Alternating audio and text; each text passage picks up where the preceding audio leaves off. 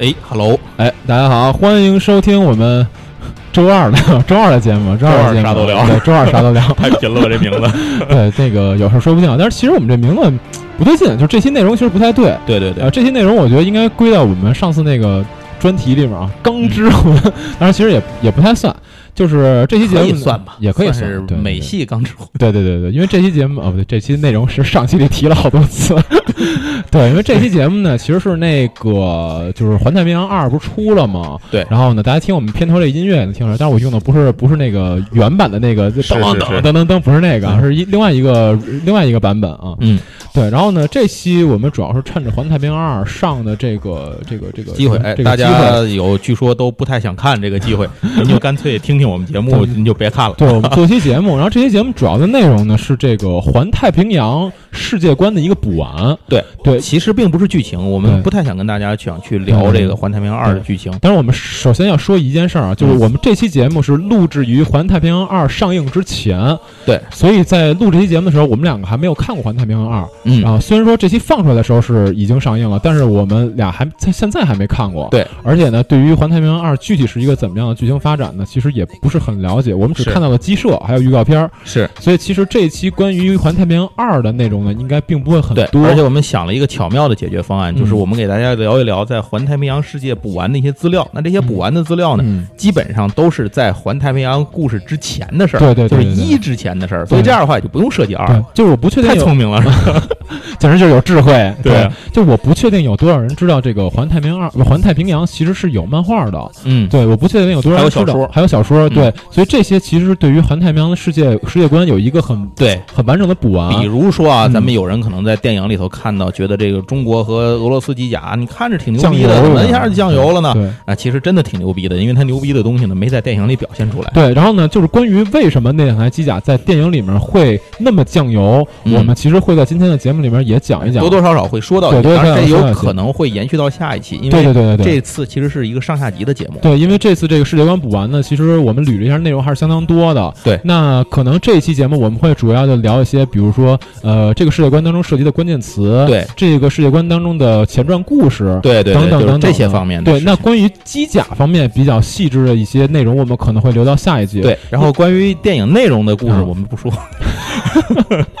并不是一个影评类节目下一集可能会呃，下一集可能会稍微多多少少提一提二对，稍微提一提二，因为关于一的部分呢，呃，我估计听这期节目的应该大多数都看过一嗯，啊，对，因为一这个我们还是稍微的简单说两句《哎环太平洋》的第一咱们回顾一下当时第一部电影吧，毕竟也这么多年了。对对对对，啊，第一部电影呢，就是《环太平洋》这第一作，实际上它是也是一个原创的世界观，就是刚才我们提到的这个漫画以及小说，都是在《环太平洋》的电影上映之后才补完的，对，所以这个其实是他可能对这个宇宙有野心，他是想把这个世界观建立的很完整，然后压榨它剩余价值之类的。对对对，哎呦，对，说出了野心啊，不太好啊。嗯，是这样，就是第一部电影其实离咱们很远，二零一三年的片子。是然后当时呢也是啊，由最近刚刚捧了小金人的德尔托罗啊，嗯他是呃这部片子主要的一个策划人，然后包括导演嘛。其实这部片子整体来讲，因为德尔托罗这个人，他是一个对于怪兽嗯，非常非常有驾驭能力的这么一个导演，所以说这部这部有片子情节有情节有哎情节，他对机器人其实也有一些情节、嗯。啊，但是可能没有怪兽那么深吧，所以在呃那个环太平洋的第一作里面呢，就展现了一个机甲打怪兽的这么一个故事。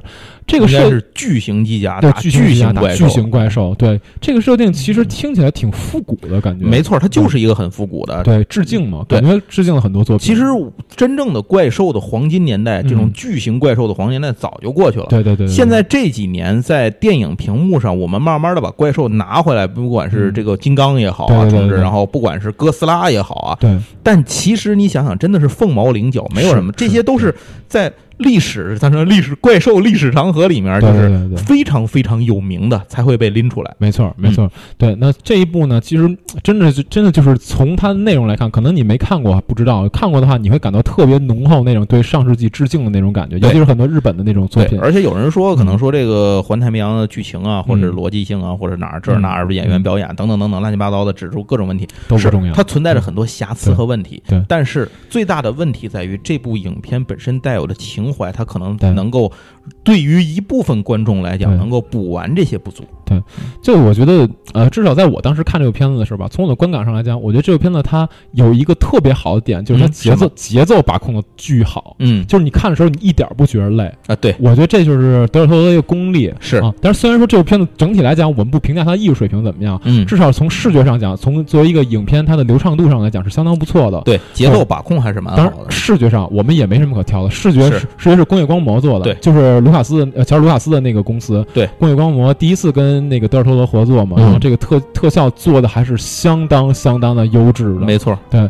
那咱们稍微来说一说它主要的一个简单的剧情吧。对对，因为我回顾一下还是应该。对对，因为我其实也没写稿，就只能说想起什么是什么。对，它其实就是说有一个在他们那个世界观里面呢，在二零一三年曾经爆发了一个比较重要的事件，就是说在呃二零一三年的时候，在太平洋的海底出现了一个叫 The Branch。对，入侵者叫什么突突破点吧？对，就是对对对，出现那么一口儿，就是其实就是个虫洞。对对对，因为他当时一开始那句话就是，呃，整个影片一开始初始设定那一句话，就是跟我们一些最基础的一些想法上打了一个反差。我们一般会想外星人是从太空来的，对对对，但实际上结果是从我们海洋深处出来。对，但他告诉你是从海洋深处，虽然也是外星来的，对，差不多吧，就都差不多。对，然后呢，从这个 branch 被打开之后。就不停的有怪兽入侵到地球，对，这怪兽就真是那种巨型怪兽，跟那个哥斯哥斯拉似的那种水平嘛，是对。然后这个怪兽呢，一开始人们也没办法，对，就是它入侵呢。我们就只能说承受这个灾难。怪兽差不多都是百米级高度，对对对，百米级巨人，对。啊，这还有骑行种，对，都是骑行种。对啊，就是一开始是没有任何办法的，但是直到后来到二零一五年的时候，是出现了一个事件，这个事件呢是奠定了人类反击的成功。当时人类造出了。呃，不是造出了，就是相当于人类的那个战斗机甲，嗯，叫什么御空吧？嘲小的嘲小的御空是第一次干掉了怪兽。对，二零一五年这个事件是成为一个重要的转折点，就是人类具有反击的能力了。收了一人头啊，收了一个兽头 啊，打出钱了，打出钱了，掉装备啊，First Blood，哇塞 啊，对，然后呢，就是这件事情出来之后，就证明人类首先第一点就是。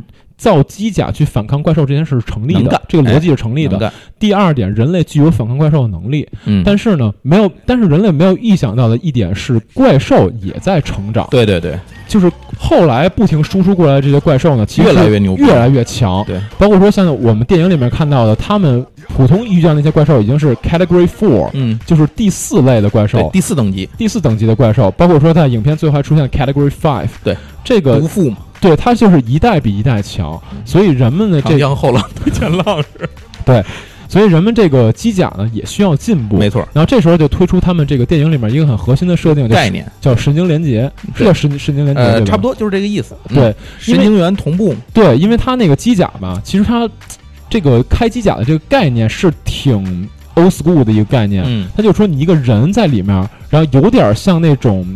就是手脚同步、铁打钢拳那种感觉，对对，有点像那种感觉。您看过高达 G 吗？对，就是你干嘛，机甲干嘛，它差不多是这样的一个感觉。然后，但是呢，他们后来发现一个问题，就是当你一个人去操控机甲的时候。你的精神力上可能会承受不住，然后就会这一会儿在故事里会详细的跟大家说，这脑波链接系统它会有一些问题。对，所以到后来呢，他们需要一个新的方式去开机甲，那么怎么办呢？增加一个驾驶员，对，就是两个驾驶员通过分摊左右大脑去分摊，对，去分摊这个神经元上的压力，所以两个人呢就通过神经连接的方式，把两个人的记忆啊之类的全都连在一起。其实现在搁在对。搁咱们现在讲就是共感这个对。对吧？就是你呃说一句白话，你在我脑中，我在你脑中，对，就这么这么一个感觉。然后两个人通过这种呃同步率去开机甲，两个人同步率越高，听着像 EVA，对，就是同步率越高，机甲的战力就越强。是，然后呢，所以说呃，基本上大量的这些驾驶员都是什么兄弟呀、夫妻呀、夫妻、父子，对对，差不多都是这样，就是你的精神连接会强一些嘛。是，大致都是这样的，所以它里面基础的一个设定是这么着。嗯啊，然后呢，呃，后来就是呃，男主。男主一开始他们是兄弟，莱利对莱利兄弟，他们和杨希是吧？对对，兄弟，我也不具体名字我忘了，具体名字我忘了。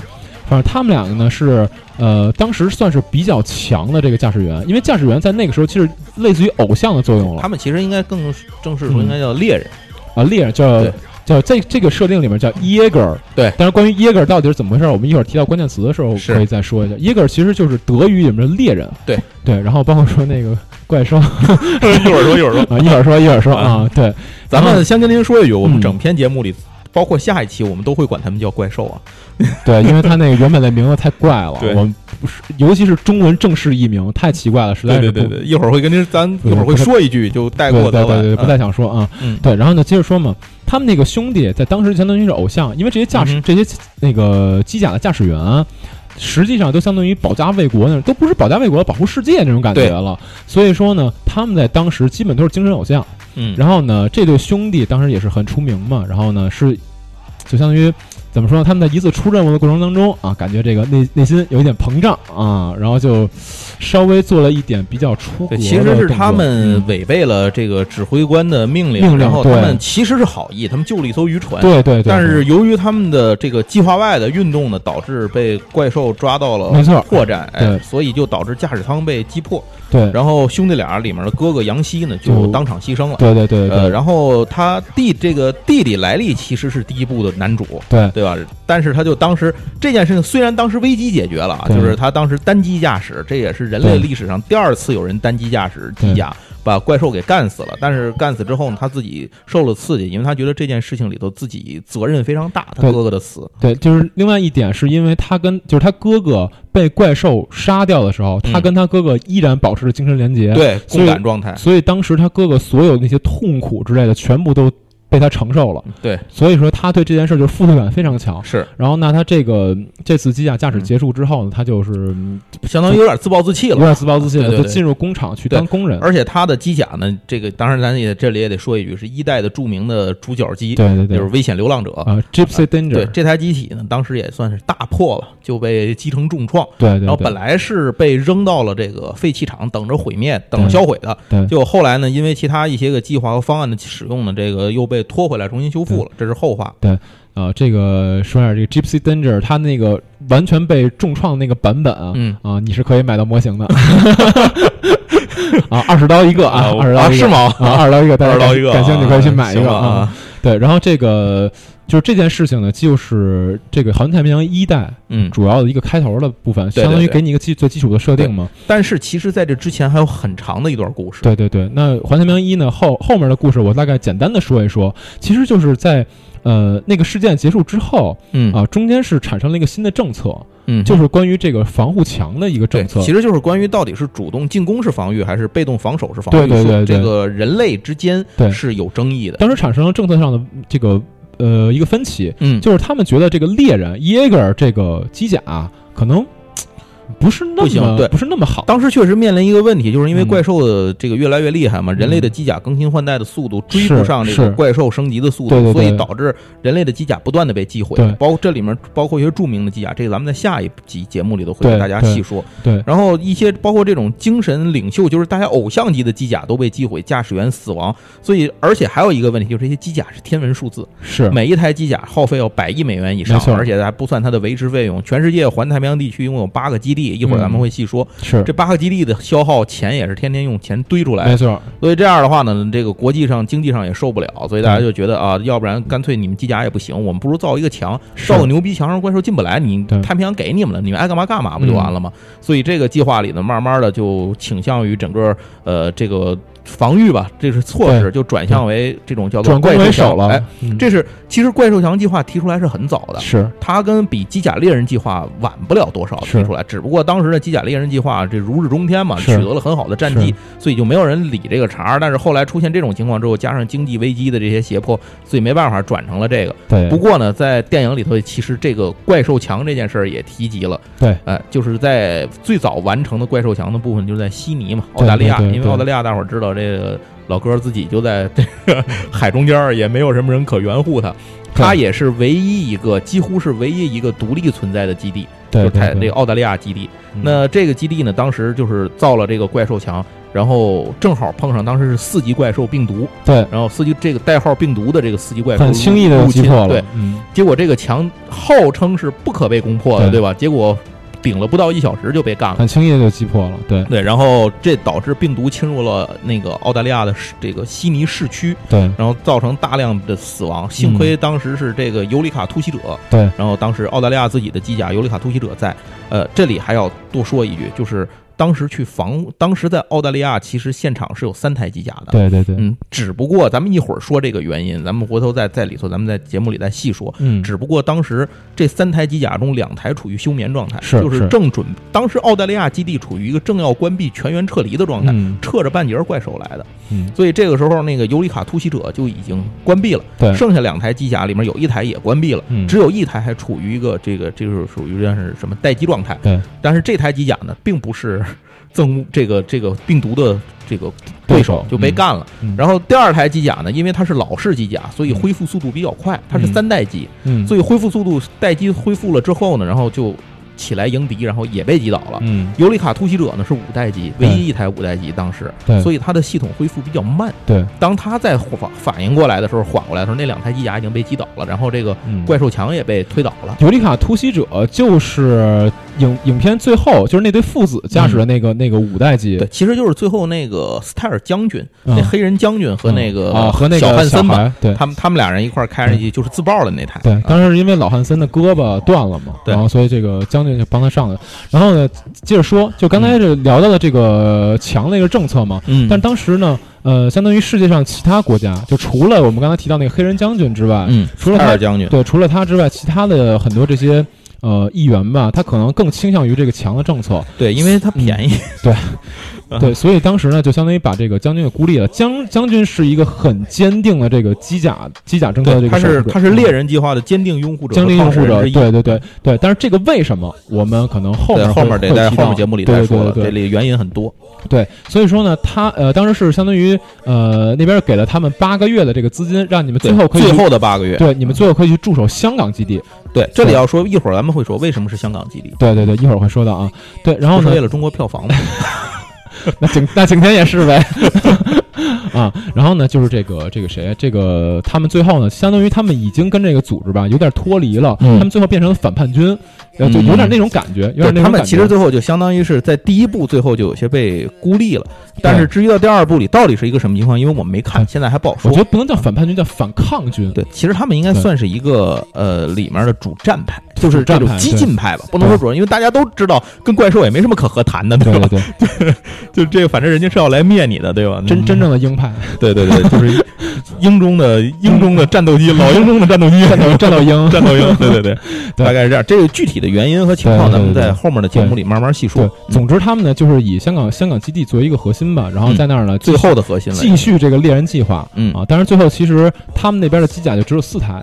对对，就是理论上说，就是当时的想法是把所有的基地都关闭，然后只留一个香港基地运作八个月，然后这八个月里看有什么成效，并且把现存的六台机甲呢都运到香港基地。因为大家在第一部里面看电影的时候会看到香港基地的外貌全景是有六个机库的，大家可以看到。对，然后这个六台机甲就运到那儿去，结果有两台呢在悉尼就碰上病毒就被干死了。对对对，所以最后到那儿其实是四个，其实是四个，就只剩下那四台机器了。但是这个四台机体呢，我们不具体说。如果您看过，您知道是哪四台；您不看过。对，我说您我们在听不懂。下期节目里，对对对，会给您详细的介绍这些机甲。对，好，那这四台机甲呢，反正就是最后呢，这个黑人将军还是召集全世界的这些战士嘛，就是能参与的这些驾驶员，最好把你们都召集回来。对，那他其实当时有一个比较优的选择，就是男主，因为男主当时已经来历去，对他去工厂当工人，就是去建墙，去修那个墙。这要说一句。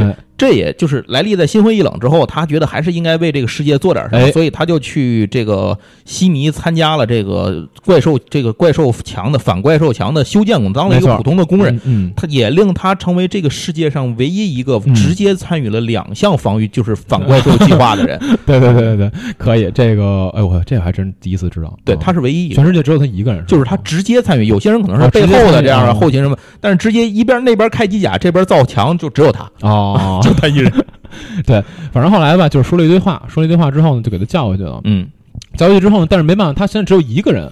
他原来是跟他哥哥一起开嘛，那现在怎么办呢？给他得给他匹配一个搭档，好搭档。对，然后这中间选搭档，这个就不多说了啊。反正最后是给他选了一个女性啊。对，斯塔尔将军也是力排众议嘛。其实这个女孩是她是个日本孤儿，日本孤儿。对，但其实她就是相当于斯塔尔的养女。没错，因为他是在日本受袭的时候，然后东京事件的时候，咱们会以后再说。对，一一会儿再说吧。就是这个这个设定啊，这个设定我们一会儿在故事里面都会去说的啊。叫 Marco，呃，森真子，对，就是这么这么一个角色。然后呢，反正他们俩最后就经历了一堆事儿啊，这事儿就不多说了。对，就是最后他俩匹配上了，然后去开那个 Gypsy Danger。对。啊，然后呢，呃，后面的故事其实基本都是与这个怪兽相关的。怪兽是作为一个推动性，嗯，就是说他们有一个所谓的战斗钟，嗯啊，这个战斗中呢会一直出现一个倒计时的状态，嗯，然后这个倒计时一旦倒计到呃倒计时到那个时间点到零了啊，就会有怪兽入侵。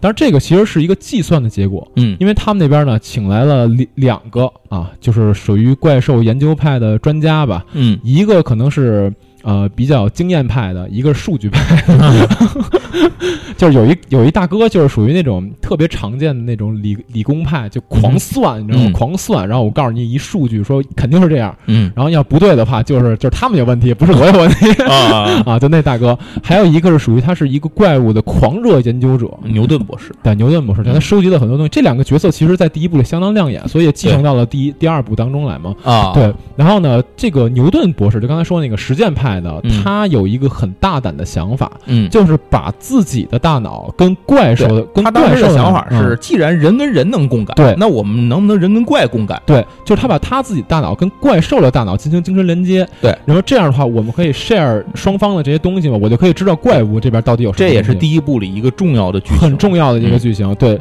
是比较危险的一件事情。对，而且当时想得到怪兽的大脑，活体大脑，其实也不是太容易的事情。嗯，所以当时那个就是他当时共感的那个活体大脑，那个大脑就是悉尼那个被干死的那个病毒的大脑的一部分，对。脑干的一部分被送到那个香港，然后他等于前额叶对对前额叶，然后他通过这个香港的那个黑市组织嘛，就是咱咱知道汉尼拔州，汉尼拔州。对，通过他然后得到了这个东西，然后造成了共感。这样说一下汉尼拔州这演员啊，朗普尔曼，朗普尔曼，这这哥们儿在这哥们儿跟德尔托罗合作已经很久没演过人了。好像还真的哈，对他很久没演过人了，对，所以这长得不太像。对，但是其实他演的每一个角色都挺牛逼。Hellboy 啊，Hellboy 多出名啊！所以就是大家这哥们儿，就是你看一眼，你一定能记住他的长相。他他长相记不名字一定能记住人，他长相太特殊了。对，然后这是他很久以来第一次在德尔托罗电影里演人啊。然后就挂了，对，然后就挂了。对，然后这个他这个人物其实也是蛮重要，他这个组织也是蛮重要的。一会儿咱们会细说他这个组织的事情。对，然后这个里头，当他们当牛顿博士实验了大胆的疯狂进行这个实验的时候，这个实验取得了成功。对，他和外星和这个怪兽进行了共感，发现了怪兽背后的秘密，其实是一群外星人把他们制造出来的，是作为生体兵器投放到地球上来的。然后这些外星人呢，称为先驱者嘛。然后他。嗯，他们的计划是什么样的？然后等于他们就知道了如何去解决，通过虫洞去解决这个问题。但是与此同时，由于产生了共感，那些外星人也知道了牛顿博士脑子里的秘密。牛顿博士是完全了解机甲猎人计划的，所以外星人那边详细的知道了这个机甲猎人计划里面所有机甲的这个能力。嗯，然后以至于他们后来的怪兽是针对着这些能力进行调整，突出出来。这也就是为什么刚才我们说中国那台那个机甲以及俄罗斯那台机甲赤红暴风和切尔诺阿尔法，对，就是前面说的特别特别强，但是为什么一打的时候就不行了？就是因为他们派过那两。只怪兽恰恰是克他们俩的，对。所以说，那个当当时就是这两台机甲就很容易就被拿下了嘛。但是这个是因为被克制的原因。对，这个是因为就是当时他们入侵之前，这个牛顿博士跟跟大脑做了一次共感。对，所以这个危机就相当于一个双刃剑。对，所以这个危机就比较难解决，因为他们那些怪兽，所有怪兽的大脑是连接的，跟外星人的大脑也是连接的。等于你你这一下一共感好，你知道他们，他们也知道你。对，没办法，谁都没秘密嘛。对，这事全都泄露出去了。当然中间有很多细节，我们不再多说了，包括说这个怪兽还有宝宝之类的，这个这个我们就。不多说了，都是一些细节。那么最后他们是想，也是通过第二次共感的时候，他们知道了如何去关闭虫洞。对，就是那个虫洞，如果你其实就是炸了的。对，就是炸的。就他们原来的主要是一开始只是不知道怪兽背后还有一个外星人势力的。对对对，就是原来他们的计划就是通过一些比较强力的炸，好像就是核反应吧。嗯，就是通过这些方式呢，去把那个通道给炸掉。这样的话，他们过不来。就算了，这个危机就解决了。嗯，但是他们后来发现呢，这个通道，如果说你没有怪兽那个身上的一个代码，对，就是其实是那个进通道的时候那个通道会扫描，扫描一下，对，没怪兽那个通道不开放，对，你是进不去的。嗯，所以他们最后呢，就是通过第二次共感知道这件事儿之后呢，就把他们当时对付的一个怪兽直接给抱着就进去了。对啊，然后最后就是成功的。炸掉了这个这个这个通道。那么这样的话，第一步环太平洋就结束了。对啊，那第二换来了人类的一个暂时的和平生活。对，暂时这个和平。那第二步呢，其实是发生在第一步的十年之后。嗯，那关于这个通道为什么又被打开了？然后为什么在第二部里面呢？那些还出现了一些。怪兽穿机甲，你可能可能预告片里面大家没注意，就是有一些怪兽是穿着白色机甲的，但是他们实际上是实际上是怪兽，真没注意。对，就是你你看到一个片段，那个那个那个机甲，它脚部露出来的是怪兽身上的纹路。哦，我操，就很细，没注意，没没关系，咱出这个节目是大伙儿应该都已经看过，连咱俩都应该看过。对对对对，就关于关于这件事儿呢，大家直接去看电影去了。大家估计听我们节目，咱看完再说，咱们在下集里面有能知道再给大伙儿讲。行，那这样差不多第一部的这个剧情了，就算呃算回忆完了。我们接下来呢就可以去讲一讲这个关于环太平洋宇宙当中的一些关键词，一些关键词设定。为什么要讲这些设定呢？因为无论是我们后面展开的故事，还是说我们在后面这个下一期节目里要展开详细聊跟机甲有关的以及各种事件什么的人物，哎，这些词都会涉。及到，所以咱们要做个铺垫，必须提。呃，第一个就是说，咱们为什么要说怪兽啊？这个刚才咱们提过，因为这个词呢，怪兽它这里面用的这个词，它是一个日来自于日语读音，开开局，然后它直接音译成了开局兽。对，这个这个我们不是在开玩笑啊，环太平洋宇宙当中。开就这种这种这种生物类型，正式的中文译名就叫开菊兽。对，菊就是菊花的菊，开就是打开的开啊。对，所以说我们念起来觉得别扭，大伙儿还是习惯用怪兽这个词儿。反正他们也就是怪兽嘛，这个词儿本身也是怪兽，所以我们干脆在我们的节目里呢，继续就还叫怪兽了，说起来比较顺口。对，您知道这件事儿就完了。嗯，哎，那说完怪兽之后呢，我们要说一个这个是再说说人类这边的事儿。哎，刚才说到这个有一个这个组织嘛，就是人类总得有个组织嘛，团在一块儿，大伙儿好。好好打打怪兽嘛，对对对，你也不能一个人单干。那这个组织呢，是因为怪兽的虫洞是在太平洋底，是，所以它的主要袭击目标呢是太平洋周边一圈的国家。对，那这样的话，您可以闭眼想想地图大概是什么样的。所以，就以太平洋周边的这些国家，其实都是强国哈。你想一想啊，就你想想，它为什么叫环太平洋？对，你像这个美国、中国，然后像是日本，然后还有像澳大利亚，这是最主要的。然后以及俄罗斯，其实再加上这个那个呃南美的国家，然后还有像是一些其他的，比如说韩国呀什么的这些这些国家，什么新西兰什么，咱就不提了。我跟你讲，就是这个这个这个电影最初的这个点这个点子啊，就这个设想是怎么出来的，还真跟环太平洋有关系。嗯，就是他们那个编剧叫特拉维斯比彻姆，嗯，这个编剧他在呃最开始在加州就是环太平洋那个部分，在那儿遛弯的时候啊，突然间看到一个码头，但是当时在下雾，那个码头在雾里面看着特别像一个人造机甲。是吗？就就就是这个原因，就是他觉得那个码头特别，那个码头在雾里的时候，特看着特别像一个正在那儿潜伏的一个人造机甲，所以他当时就有了这么一个想法，就想着，哎，机甲在海里面。好像还挺有趣的啊！然后，然后他，然后他就写了《环太平洋》这个故事，然后最后才有了这么一个被完善出来的。可能也是来自于环太平洋地震带，可能也有也有一些个而且灾害的影响。对，而且环太平洋整体的故事在最一开始设定里面就是在东京，对，但是在电影是被改了。对，因为当时东京大地震，恰恰逢这个事件，所以当时是必须要把这个改掉。对，而且这个事情还有一个说法，就是我觉得怪兽致敬的影片不发生在日本，就感觉有点别扭。对，真的是，真的是有点别扭。对，除了大猩猩以外，剩下都应该发生在。对对对，对，相信应该在美国啊。对，但是最后还是很有很多关于日本这方面的东西。对对，这个咱们在一会儿的剧剧剧情里具体来说。咱接着说说这个，就是人类的这个这个组成的这个机构。哎，人类这个机构呢，是在二零一四年的时候，由中美日南美联合体以及澳洲等泛太平洋国家和地区呢，然后他们。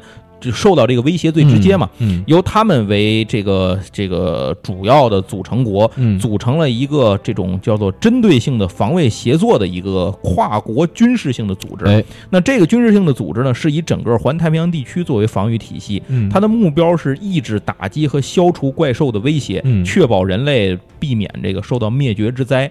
然后这样形成的，它这个组织的名称呢，叫做环太平洋联合军防部队，简称叫 PP。PPDC，咱们以后底下都会说它的简称叫 PPDC，您知道是这个玩意儿就行了。他们为什么说刚才说要撤到香港？因为他们的总部在香港。啊，就是香港基地是他们的总部，总部也是设施最豪华、最庞大、功能最齐全的基地。嗯啊，那组织有点类似于北约那种感觉啊。对，它其实它的原型就是北约啊，它就是北约、华约这样的这样的组织。对对。然后这个组织呢，最后呃加盟的成员国呢，应该是二十多个成员国。但是其实呢，这里成员国里头有一些呢，并不是环太平洋国家，因为大家其实你也知道，这个呃环太平洋国一旦被突破了，那就剩下就是 对吧？靠里头了，就到您了，该。所以像德国呀，像欧盟啊这些国家，其实也是参与在其中的。是人类在世界上呢，一共有三个主要的这个开发基地。嗯啊，那这个机甲的开发基地，一个是在日本，嗯，然后一个是在这个应该是阿拉斯加，嗯北美，然后还有一个呢是在德国。精良的德国工艺。对，但是德国研究这个开发基地呢，是唯一一个本土在开发基地不配备机甲的。对对，因为它没用，打到他那儿该用了，这也就代表着环太平洋防御带被还在内陆嘛？对对对。行，那咱们这个关于 PPDC 的这个组织呢，这个词儿先给您说到这儿。哎，然后说到这儿之后，咱们后面就该接着这个组织往下说一下，就是它这八个这这个 PPDC 这个组织，它不可能这个机甲就在露天停着是啊，公交车在机场空 厂房停着，这不可能，它得有基地。刚才说是香港基地，但是一个基地显然是不够的。嗯，那么。整个 PPDC 呢，在环太平洋地区一共建造了，是为了防御啊，它一共建造了是八个基地。八个基地，哎，这个八个基地里呢，配属着不止一，就是每个基地不止一台机甲。嗯，在电影版里头，第一部里头说了一句，说香港说这个香港基地啊，这里有配属最多三十台机甲。嗯，其实是不对的，他那话说错了，应该是全整个所有的基地差不多是三十台机甲，是，就是八个基地差不多是三十个机甲。那这些。这个基地的作用是什么呢？它就是起到一个建造、维护和保养这个猎人机甲的一个工厂的这么一个作用。最早的机甲是这个基地呢，是二零一三年开始建造的。然后在这个到二零二四年的时候，刚才小阮提到过，就是人类遭到这个怪兽猛烈进攻嘛，战略计划跟资金都发生了一个走向的调整。对，所以呢，呃，这个 PPDC 呢决定启动这个怪兽强计划，而终止猎人机甲猎人计划。所以这样的话呢，就是基地被陆续关闭，一共八个基地关了七个，只剩香港基地呢留了八个月的运作资金。然后这个是是后面再说，留守在其他。基地的机甲并不是，其实并不是只有准备移到香港的六台，嗯，还有其他一些，但是那些机甲过于老化，就干脆就地销毁了，不再往香港移动了。它可能就是非常老式的机甲，但是我记得那个，呃，俄罗斯那台机甲是不是一代机啊？对，呃，其实，哎，这这个咱们再回头再说。俄罗斯这个机甲切尔诺阿尔法呢，大伙儿一看，那种俄罗斯重工业风格的一个非常明显的一个机体，真的。但其实，在最初的设定里，它是一四代机。哦，后来改，然后强行降级为，这这没什么办法，这这个咱们咱们等那个下期说机甲的时候，咱们再细说。这是政治原因吗对，呃，不不不，应该不是这个。然后咱们挨个，咱们大概简单的介绍一下这八个基地都在什么地方。首先第一个就是总部香港基地，香港基地呢是二零一五年十一月二十五号建立的。嗯，然后它呢这个里面配属了。先后配属了四台机甲，嗯，然后这这个香港基地呢是有史以来规模最宏大的基地，可以同时放六个。您想吧，最大宏大的基地也就是放六个机甲啊，同时能停六个。它的基地地址呢位于香港青衣岛的南端，俯瞰就是维多利亚港。然后整个这个基地呢是，当然也咱也说了，因为剧情需要嘛，它也是最后唯一没有被关闭、留了八个月资金的一个基地。房价挺贵，对对，房价贵也没办法。您说你要是这个弄到一四线城市，可能就没那么贵啊。然后到二零二五年中旬的时候呢，这个怪兽进攻香港，所有的机甲猎人在这个地方展开了一次对怪兽的大决战。所以这也就是故事电影剧情当中最后发生决战的这个对对对香港防御战的这么一个地方。嗯啊。这个这个地方呢，存放的机甲里面，其实里面有一些，就是它本土每个基地配属的机甲里面呢，它配属的最有名的就是中国机甲赤红赤红风暴。对，赤红风暴也是全世界唯一一台四代机甲。唯一一台四代机，四代机甲和五代机甲都各只有一台。那它是不是也是唯一一台三个人开的呀？啊，是，也是唯一一台是三个人开的。然后赤红风暴呢，三个人开是有原因的。这个咱们在讲解赤红风暴的时候，咱们再细说。下期对，多了那一人不是白多的啊，就是真的是有用。所以咱为什么说赤红风暴牛逼呢？就是真的还是有用的。然后另外几台机甲简单说一下，一个叫地平线勇士。这个，然后另外一个叫幸运七号，还有一个叫少林游侠，这这这什么东西？对，就是您知道就行了。咱们在以后幸运七号是匹马的名字吧？呃，这个我还真不知道了。反正在这儿，它这台机甲是是有用的。对，我感觉我好像听过这个名字，好像是个马，是匹马的名字，是吗？可能符合香港的跑马场的可能有一些，哎，对，它有一些当地区。你像少林游侠赤红帽，你听着很明显就是中国特中国的这个中国味儿。然后地平线勇士这个也是一个特殊的机甲，咱们后面再说。好，第二个基地，第二个基地在南美，嗯，是利马基地。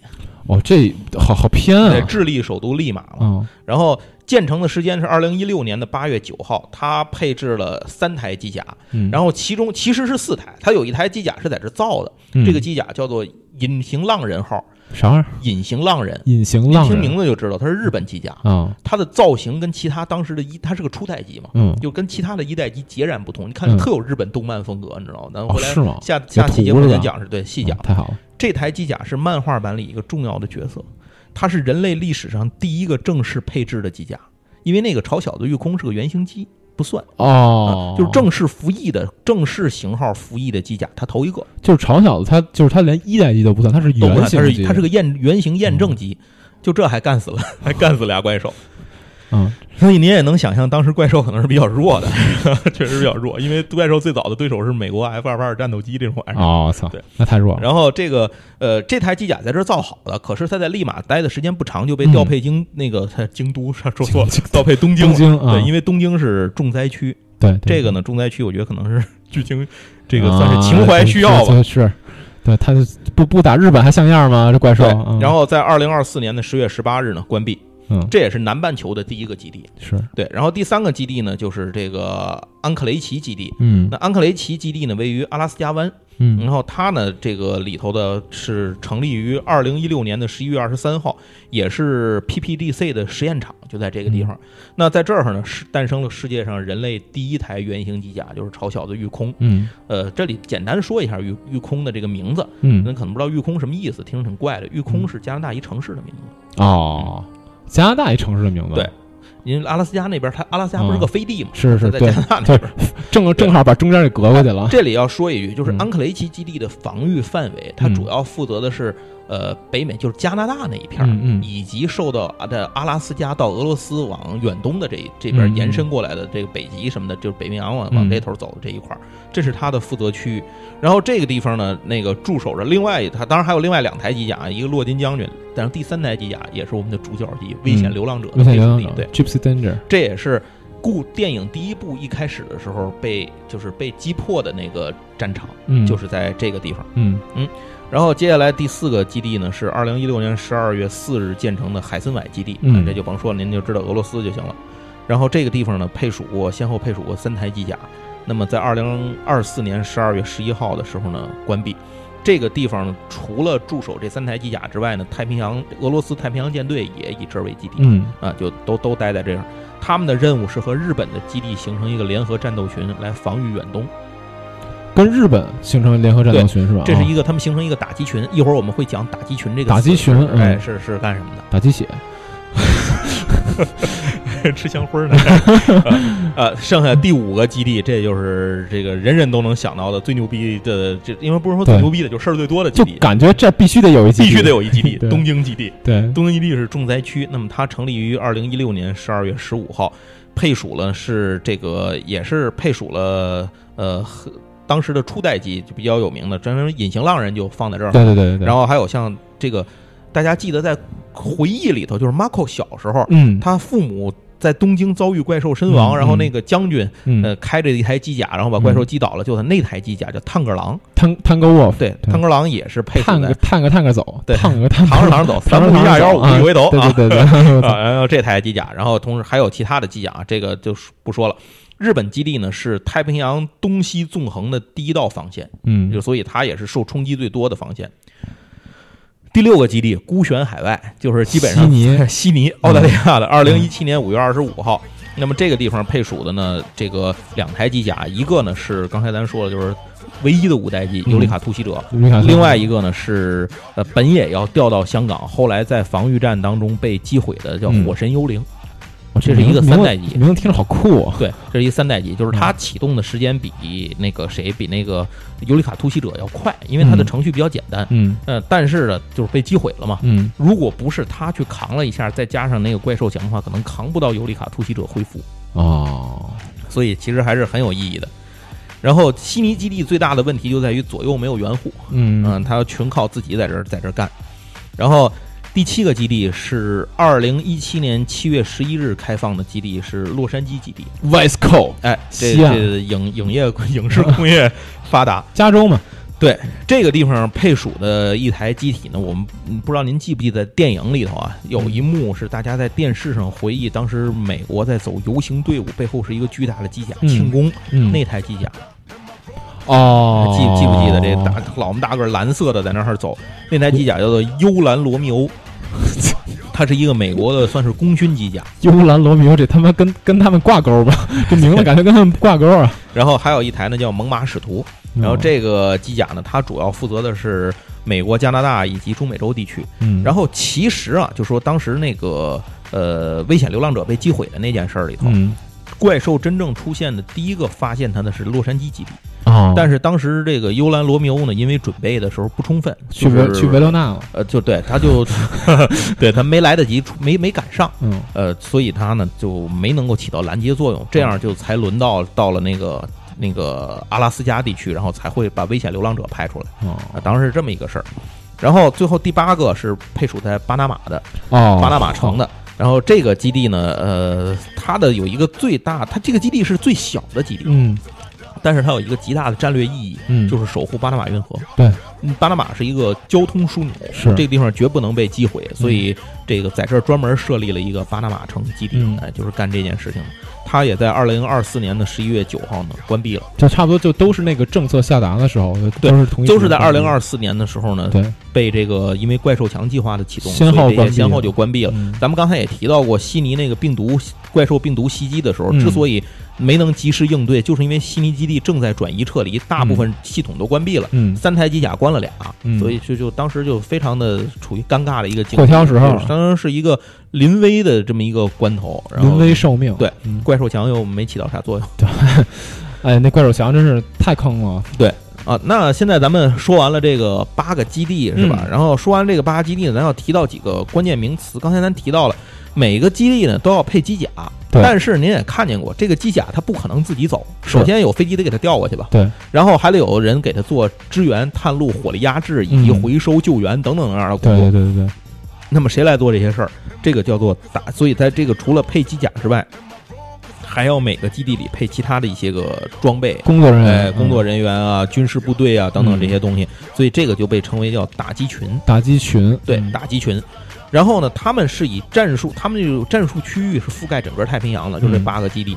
然后，比如这个南美的这个利马基地和巴拿马城基地呢，就要负责整个南美，嗯，就是他们相互交叉负责整个南美。嗯。海参崴和东京呢就负责远东，嗯，然后东京呢，东京基地还有一重要的作用，嗯。悉尼有事儿他要去，啊，就是澳大利亚的防御范围在东京基地的范围之内。这离着也不是不太近。啊，对，包括还有什么在东京基地跟嗯。澳，就澳大利亚基地和东京基地之间的所有地方归这两个基地共管，哦，这包括整个这个南洋、南洋地区。就。感觉东京基地你支援香港、支援支援悉尼，好像 然后嗯香港基地也会也会出动，就是他们嗯也也会出动负责这些地方。毕。竟他那儿最大嘛。对。对，然后这个像是这个洛杉矶和安克雷奇基地呢，就是管整个中北美地区。嗯然后所有这七个基地以香港基地为统一调派，嗯，就是香港基地是最高基地，负责它会调度。调度你们其他这些人干嘛？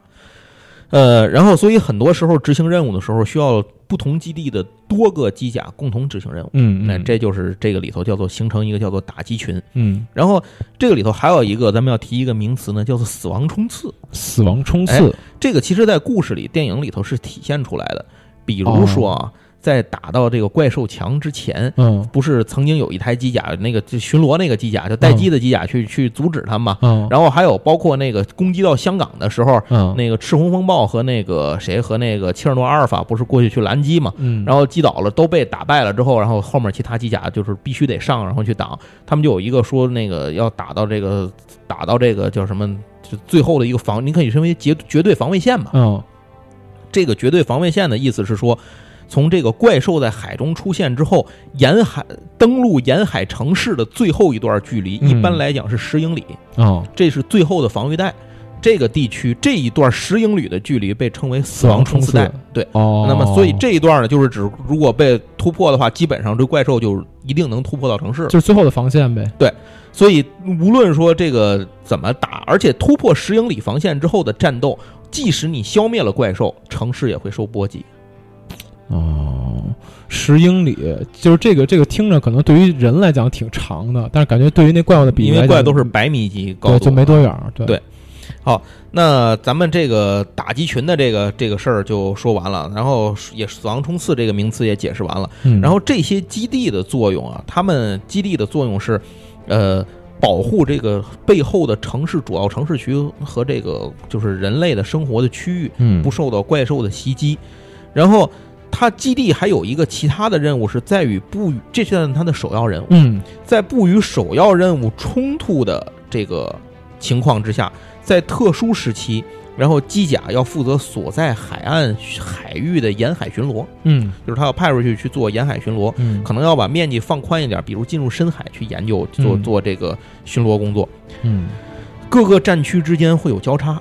就是咱咱咱说过了，像战区一个就是哎，相当于一个村被袭击，多个村来 操，对对对，大概就是这种感觉。嗯，那刚才咱说过有这个战区的概念呢，就是说战区怎么分呢？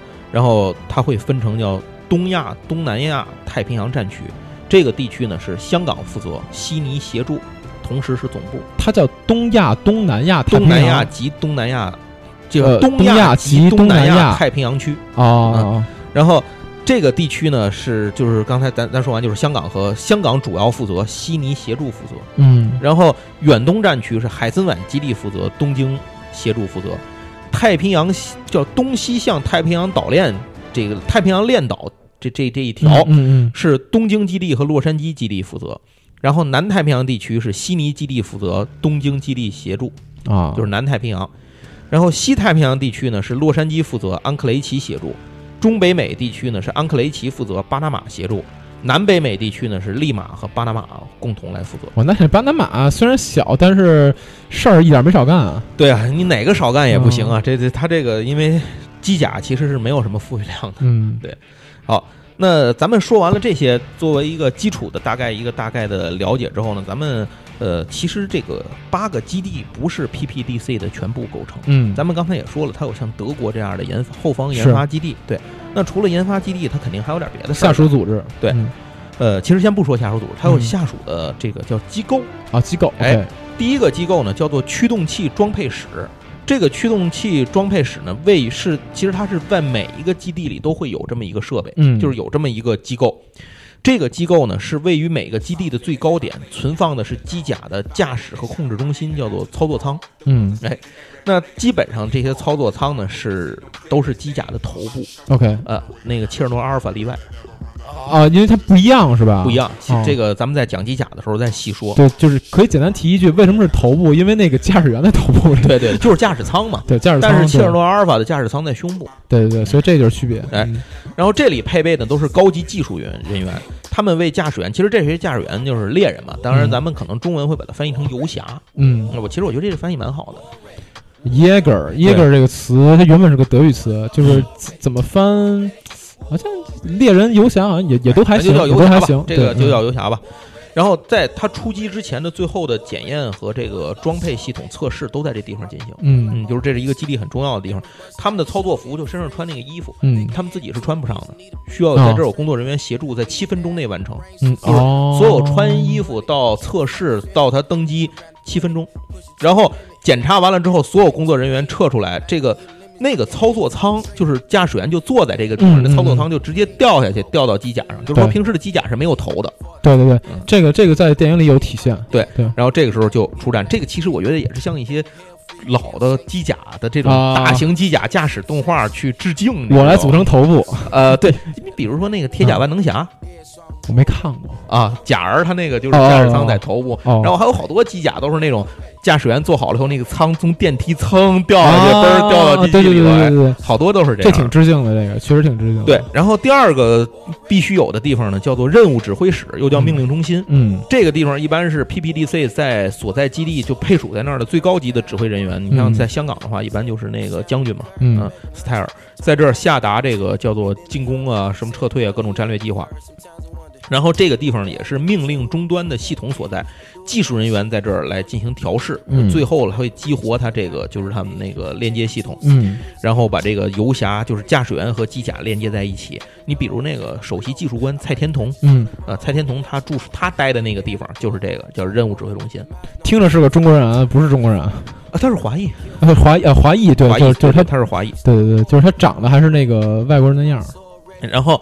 哎，接下来叫做 K 科学实验室。嗯，这个 K 科学实验室又叫生化实验室，它是指的把这个怪兽干掉之后，处理怪兽尸体进行解剖和研究的地方。嗯，然后那个牛顿博士就是在这地儿待着。牛顿博士就刚刚刚才我们说的跟跟怪物大脑连接。然后那个赫尔曼就他俩嘛。他俩，我操，这其实说的不对。他俩后来都都跟怪物大脑连接了。对对对。然后他们两个人是这个 K 科学实验室的主管，嗯，然后负责研究怪兽的毒性、放射信息什么的，就就就干乱七八糟，干这找弱点啊什么的。最后真的找到弱点了，对吧？然后好，下一个是在电影里经常出现的地方，叫做格斗训练室。嗯，就是这些驾驶员、猎人们、游侠们训练的地方。这个地方呢，所有的基地都要配置，同时在猎人学院，就是学校里头也会配置。嗯，就是。就是那个是驾驶机驾驶机甲去那什么去训练的那个吧？就是那个谁森贞子说什么自己五十一次出击五十一次击破那个？呃，那个还不是，那个是模拟驾驶啊。你说的是就是人格斗练格斗术那人对打那个他们打架那地儿，拿棍子打，对对对对，棍子对踹那地儿。这个地方游侠们要在这个地方接受各种不同风格的战术格斗训练，这包括中国功夫、泰拳、那个什么 MMA、摔跤、柔道、拳击等等长短武器各种剑术使用。这个地方集结了世界最顶尖的各种什么这种格斗技的这个教练啊，海军陆战队队员啊，什么生这个神经生物学专家呀，每个游侠每天在这儿要进行十四小时的强化训练。我操！除非有特殊任务和特殊训练，否则在这必须待十四个小时，以提高自己的身体和心理的极限。是，嗯。然后这个就是。格斗训练室，这个时候咱说完了这个每个基地的一定有的构成之后，然后咱们再说一说这个官方组织，就该说了。那第一个官方组织呢，就是 PPDC 下属官方组织，就是猎人学院。这个猎人学院就相当于是一个培训游侠们的学校。我的猎人学院，对对对，猎人学院啊。跟福建也没什么关系，没没关系，没关系，没关系。对，它的地点呢，位于是科迪亚克岛，嗯，然后是二零一五年七月二十四日建立的，嗯，由 PPDC 直接领导。那么在阿拉斯加这个地方呢，是人类就是在这个地方培训学员，所有的学员都要经过在这儿的学习，淘汰率极高。应该是，应该是，因为我感觉这个拍了那事儿挺难干的，因为你看他那个影片里面去表现嘛，就是你这个人，首先你这俩人。本身这个连接能力得特别强嘛，另外一方面你精神力真的得承受得住，要不然是不行的。对，而且你这两个人之间的共感效果也得做得非常好，你不能说这两个人互相俩人互相抵触，这事儿肯定是干不了的，对吧？一进去开始骂街，嗯，太顺子是你，孙子是吧？啊，那猎人学院里头，他负责招募和培训游侠，从各地选训来嘛，男女比例大概是二点六比一。然后，哎，一个游侠的培训要经过大概三个阶段。嗯，哎，第一个阶段呢叫做取平均指数，就是说你达到基本标准。嗯，呃，比如身高不能低于，就是身高差不多在一米七八左右。嗯，然后这个不能低于一米七八，体重呢要在七十八公斤以上，学历不能低于高中。嗯，哦，还行，就感觉这这个这个指标不是不是很。这是第一第一阶段，然后你第二阶段你选来之后开始进行培训和学习嘛。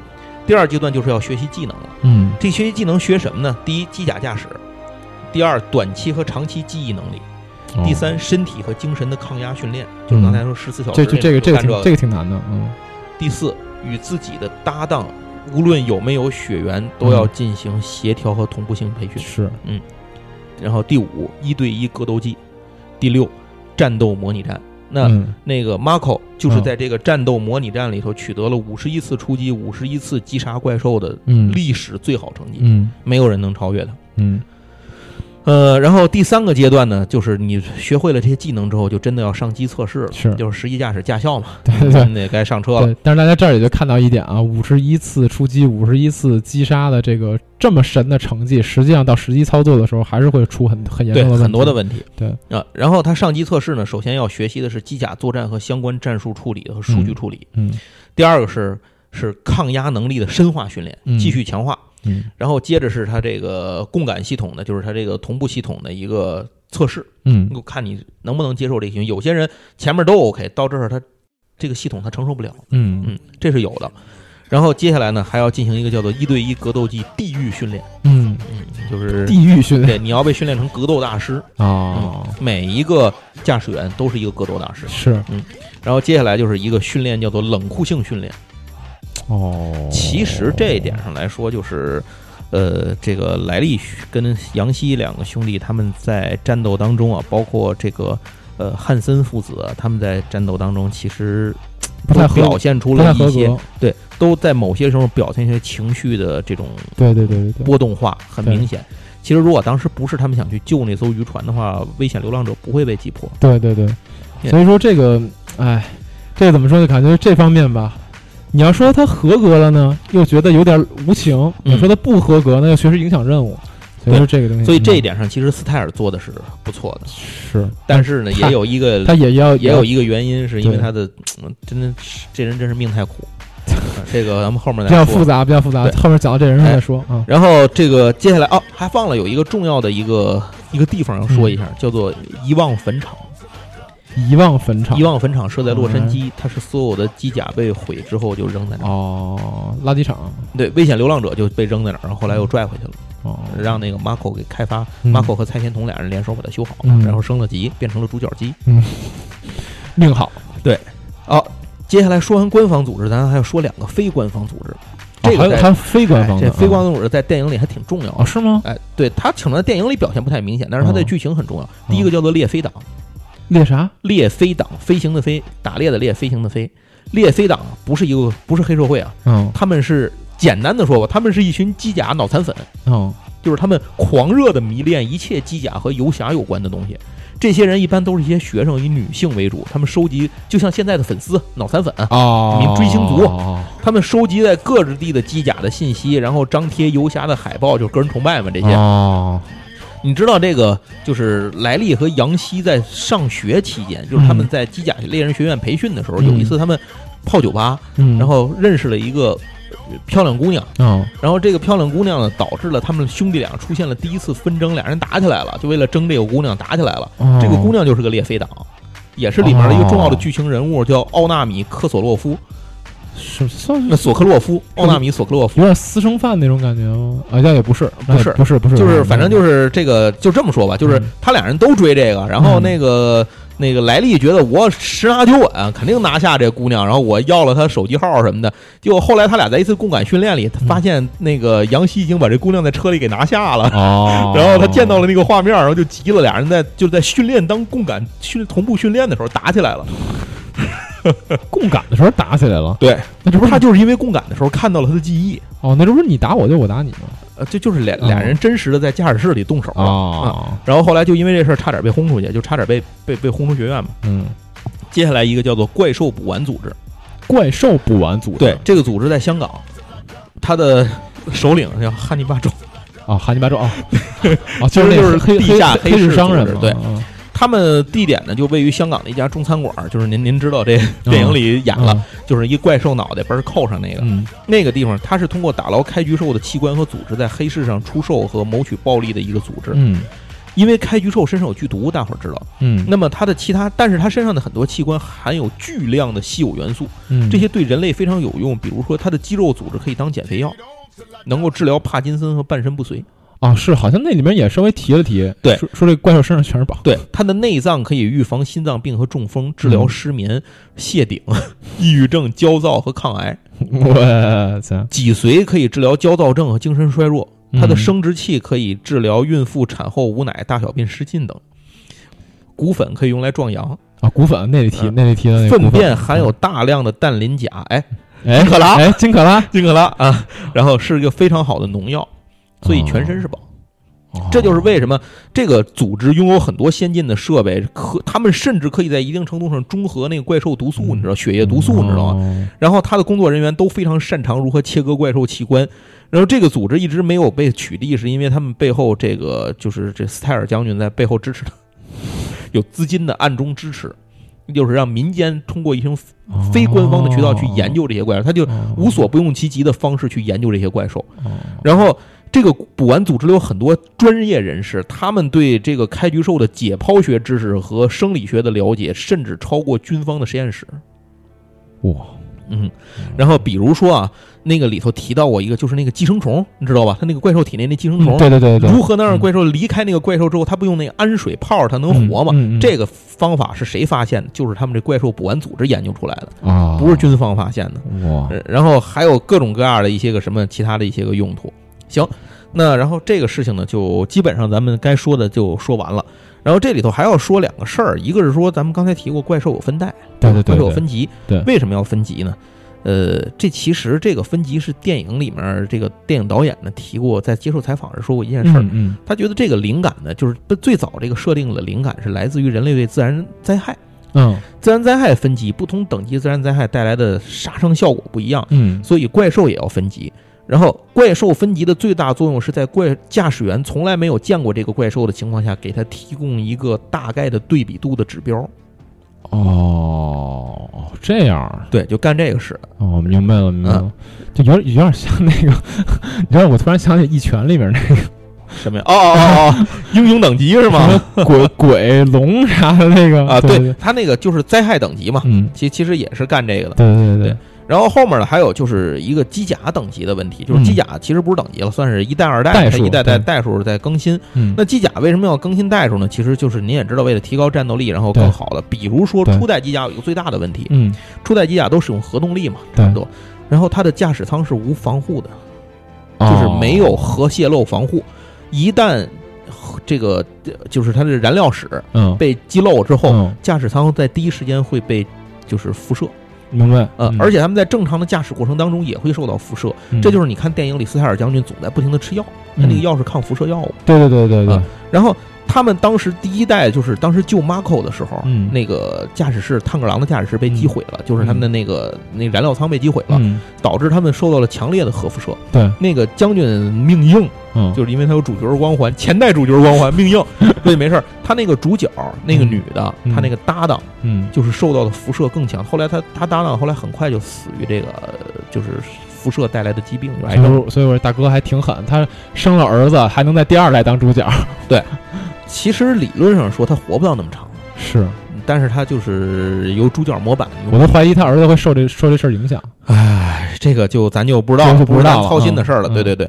好，那都讲完了之后呢？咱们现在其实时间已经进行了很多了，咱们快速给大家捋一下之前的故事，作为一个前传。哎，呃，这个故事整体呢是开展于二零一三年的八月十号这一天呢，史称 K 日。第一只怪兽代号入侵者出现在洛杉矶。对，呃，这无征兆的出现，从海中第一出现呢，就干掉了金门大桥。对，就是大家在电影开头看见的那个叫入侵者。嗯。然后军方呢，美军呢，立刻和怪兽展开了一个激战。但是当时呢，这个战斗机啊和舰船炮火能够击伤怪兽，但打不造不成致命伤。但是说明那会儿的怪兽还挺弱的。而且击伤怪兽之后，怪兽的血洒落之后，发现这个血液有剧毒。哦。嗯。那。这件事情是因为在这个外星人，咱们知道，其实外星人想入侵嘛。嗯，在很早以前，大概是三叠纪的时代，外星人就来过地球。嗯，那个时候氧气含量太足，外星人生活不了。嗯，他们需要的是一种现在什么二氧化碳低氧是这种哎，就是这种污染很严重的情况。这个那里面提提过，其实这是个环保片。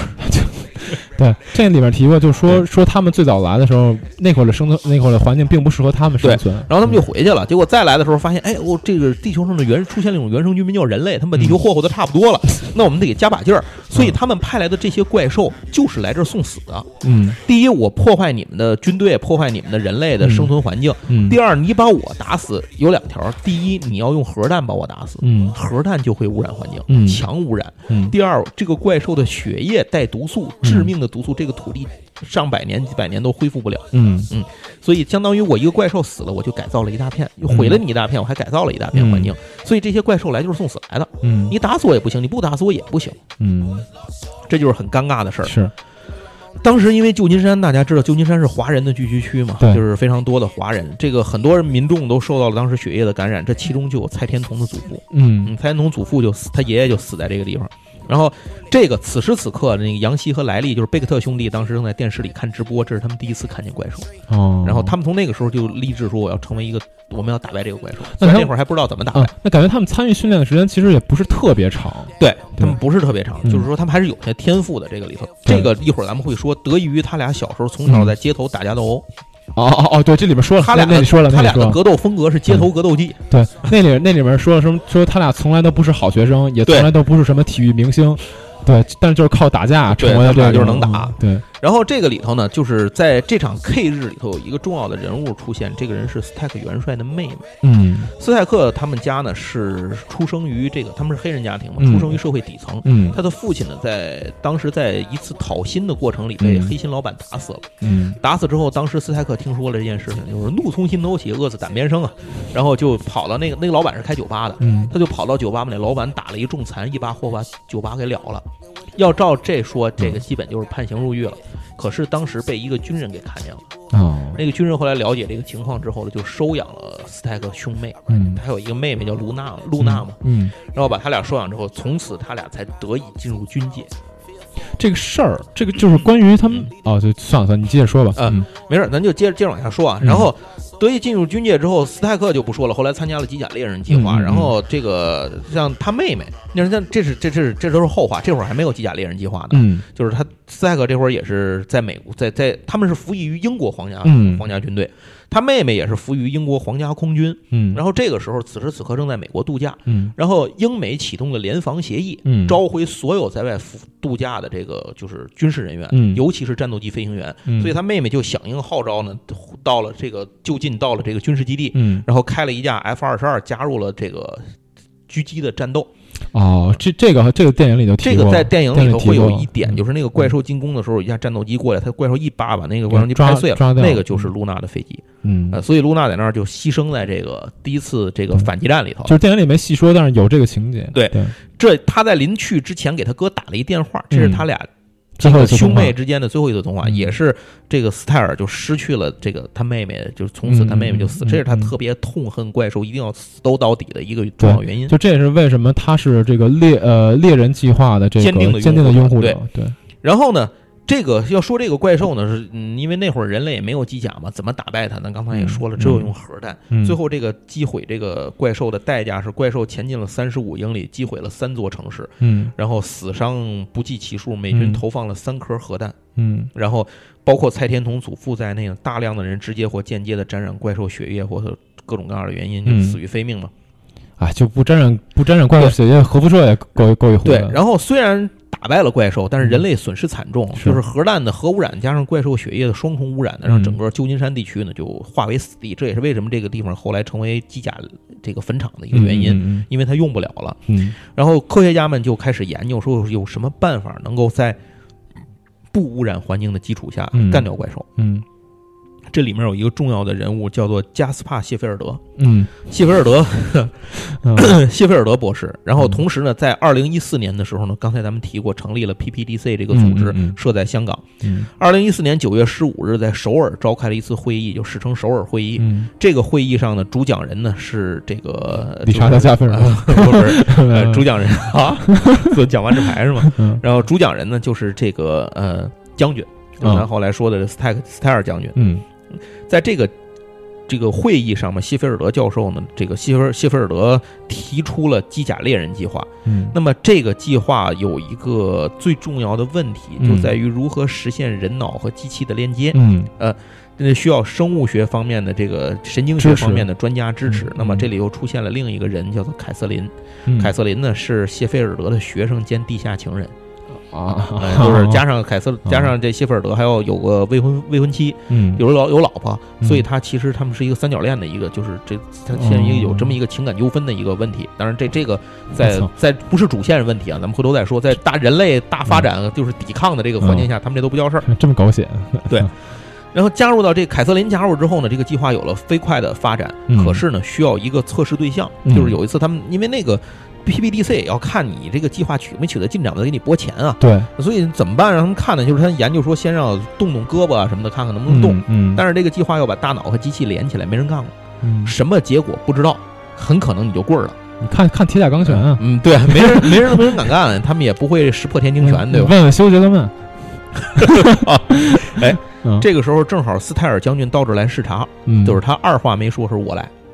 啊，所以他斯泰尔是人类历史上第一个实验者、测试者，这也是他牛逼的地方，就在于他没有任何一个搭档的情况下，也不知道深浅的情况下，愣是一个人开动那个设备，让那个胳膊动了，一高人胆大，这样呢就得到了大量的资金支持。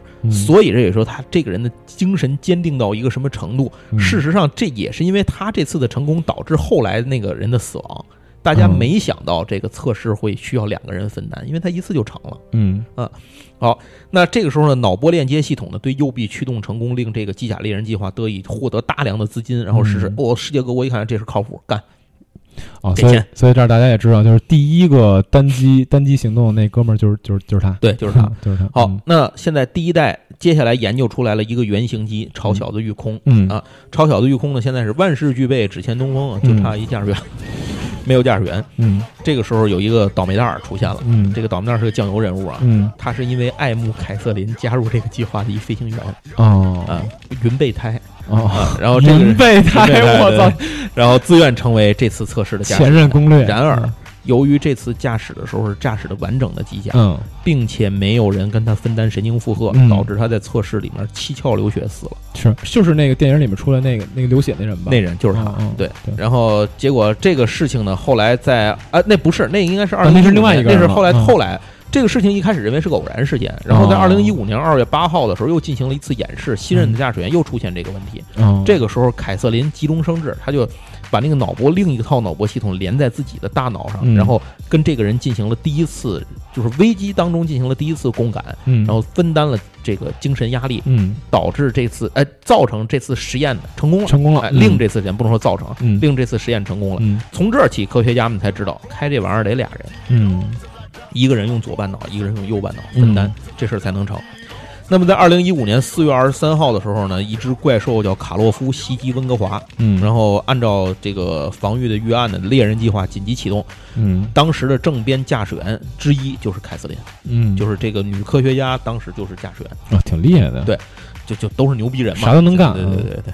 然后这听得什么出得厅堂入得厨房 啊，还能打怪兽，地下情人。人类历史上第一台原型机甲超小的御空出战，在两位驾驶员努力下呢，打败了这个卡洛夫怪兽，取得了人类历史上的首个战绩。啊，当时还有一个驾驶员是凯瑟琳，是吧？哦，所以为什么刚才说说到凯瑟琳这个？那跟他拼一块儿那人提了吗？没没提，没提啊。酱油人物，酱油人物没提啊。然后这就是一个里程碑式的这个时刻，由此猎人计划得到国际认可，PPDC 的基地得到大量的资金补充，盖了大了。嗯嗯。好，那到二零一六年五月十五号的时候呢，出现了另一件事儿，这件事情也是电影里面提及的，就是 Marco。回忆当中的那件事情，对对对，叫东京事件。对，就是大家如果看了电影的话，都知道那个东京事件其实是在 Marco，就是森贞子这个角色小时候的时候，很小很小的时候。对，哦，那个那个那个小女孩那演员演真真好，真好。对，呃，五月十五号这一天的时候，一只二级怪兽代号恶魔女巫呢袭击了东京。这个天正好是他爸爸妈妈带他到东京来，是他父亲患了癌症，嗯，带他父亲到东京去看病。嗯，本来他们不住在东京，嗯，然后到那儿赶上这件事儿了，结果他父母当场都遇难了。对，你还记得那个故事里面，他一直穿着一就拿穿着一个小红鞋，拿着一只鞋，对，那只鞋是他妈妈当天带他逛街的时候送给他最后的礼物，等于是，所以对他来讲是他亲人的一个唯一的情感投射的符号。小红鞋是他一个特别重要的情感线索，在电影，这也是导致他这个其实也是后来的一个隐患，嗯，就是他最后在那个共感的时候出现一些问题，陷对陷入到那个回忆里面的一个问题。啊，这这个不说了，这您回来看片儿，这个或者回忆一下以前电影就能知道。嗯，在这一天里面呢，东京被这个恶魔女巫袭击，然后斯泰克元帅和他搭档塞维尔呢，然后驾驶探戈狼迎击。探戈狼实际是我们在下期给您仔细讲机甲的时候，您会知道是一个非常弱的机甲。嗯，它是日本的日本的机甲，是几代机？一代机，一代机啊，对对对，一代机第一次产了几台嘛？那个隐形浪人和那个探戈狼都是这其中的。嗯，那探戈狼呢，这个这个机体其实蛮弱的啊，但是在激战当中呢，这个呃，由于是。这这刚才说了，这个核辐射的原因造成核辐射泄漏的原因，塞维尔失就重伤，加上辐射就失去意识昏倒了。这个情况在在惊人的意志力之下呢，斯泰克是独自单人驾驶机甲，这也是人类历史上第一次有人单人驾驶。我觉得特别硬，就是你看那个片段的时候，你看他从机甲里出来，感觉精神状态巨好，根本就一点事儿都没有，你知道容光焕发，这根本就不像是一个。而且你知道他单人机甲打了多长时间吗？他单人开甲打了三小时。啊，呃，不是，就你看那个最后那个那个莱利，他不是那个单人开机啊，就开了一炮嘛，给那干了，他就不行了嘛。这斯泰克斯一打了三小时。哎，我这这这，我真是这是这是史上最牛逼的驾驶员，对，真是最牛逼的驾驶员。但是他从那以后核辐射过量，他这辈子再也不能开甲。第二次开机甲之后，这人一定会死。这也是为什么他后来选择自爆的那个，我觉得可能也是这个，就是他选择觉得自己应该也撑不住了。就是他那次即使胜利回来了，他也得死。对，但是他们给人儿子带走了。呃，对啊，他把小 汉森带走了，但也没办法，这就没没办法了。对，但当时是为了干掉那个 Category Five 嘛，对，所以就是然后这个元帅呢，当时就正好那看电影，大家也能看到，正好看见了那个 Marco 嘛，然后他把那小女孩就救回来了，然后他呃就抚养 Marco，最后把他呢推荐加入了猎人计划，进入猎人学院培训。呃，当时很多人是反对，因为 Marco 这个。嗯，他的情绪上有问题，嗯，就是很多人是当时是对他去驾驶机甲是有争议的，对，所以相当于他是这个斯泰尔是力排众议，让 Marco 成为了驾驶员。对，但是其实斯泰尔一开始也不想让 Marco，对，但是没有什么选择，因为他知道这件事情是 Marco 一个心结。是是，就是 Marco 活着的唯一意义，当时就是给他父母报仇了，复仇就就没有什么其他的理由。嗯，所以这也是他担心的地方。后来果不其然，在这个共感的时候出现问题了。对啊，那这这个就都是当时的剧情了。嗯。那后来塞维尔这个人呢，就就是他那个搭档那个女的，就红发一女女驾驶员，那个那女的挺牛逼的，就是在按照设定里头，那也是一个非常强的一个驾驶员。嗯，那人后来就因为这个原因病逝了，就是死的很辐射嘛，对，辐射过量，他而且他可能受辐射比较厉害，是当时还重伤呢，后来就死了。